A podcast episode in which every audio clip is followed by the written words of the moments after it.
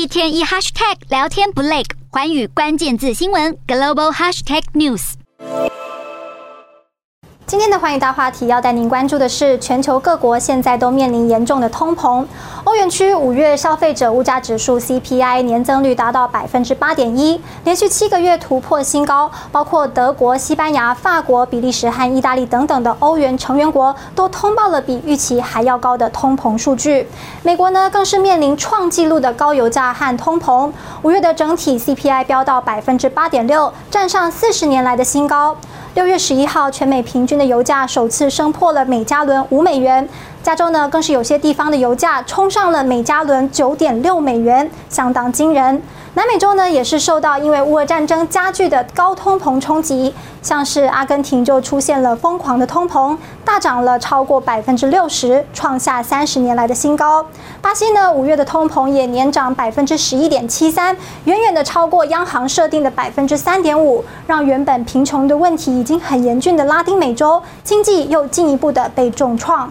而亚洲部分虽然比起西方国家通膨比较没有这么严重，但是亚洲国家的通膨主要呢都反映在食物上面。五月年涨了百分之七点四，影响最大的是蛋类价格上涨了百分之二十七点九八，创下四十一个月以来的新高。肉类呢则是其次，主要是因为饲料成本提高的影响。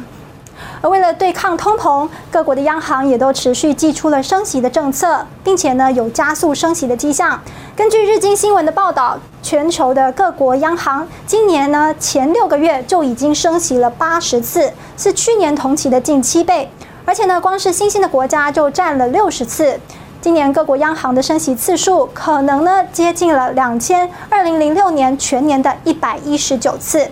当时全球经济欣欣向荣，但是不久后呢，就发生了美国投资银行雷曼兄弟倒闭，引爆了全球金融危机。而美国联准会 Fed 三月开始升息一码，五月呢又升息了两码，六月升息三码，创下一九九四年以来最大的升幅。欧洲央行也预计七月升息，是十一年以来首次升息。英国央行则是在去年底就率先启动升息。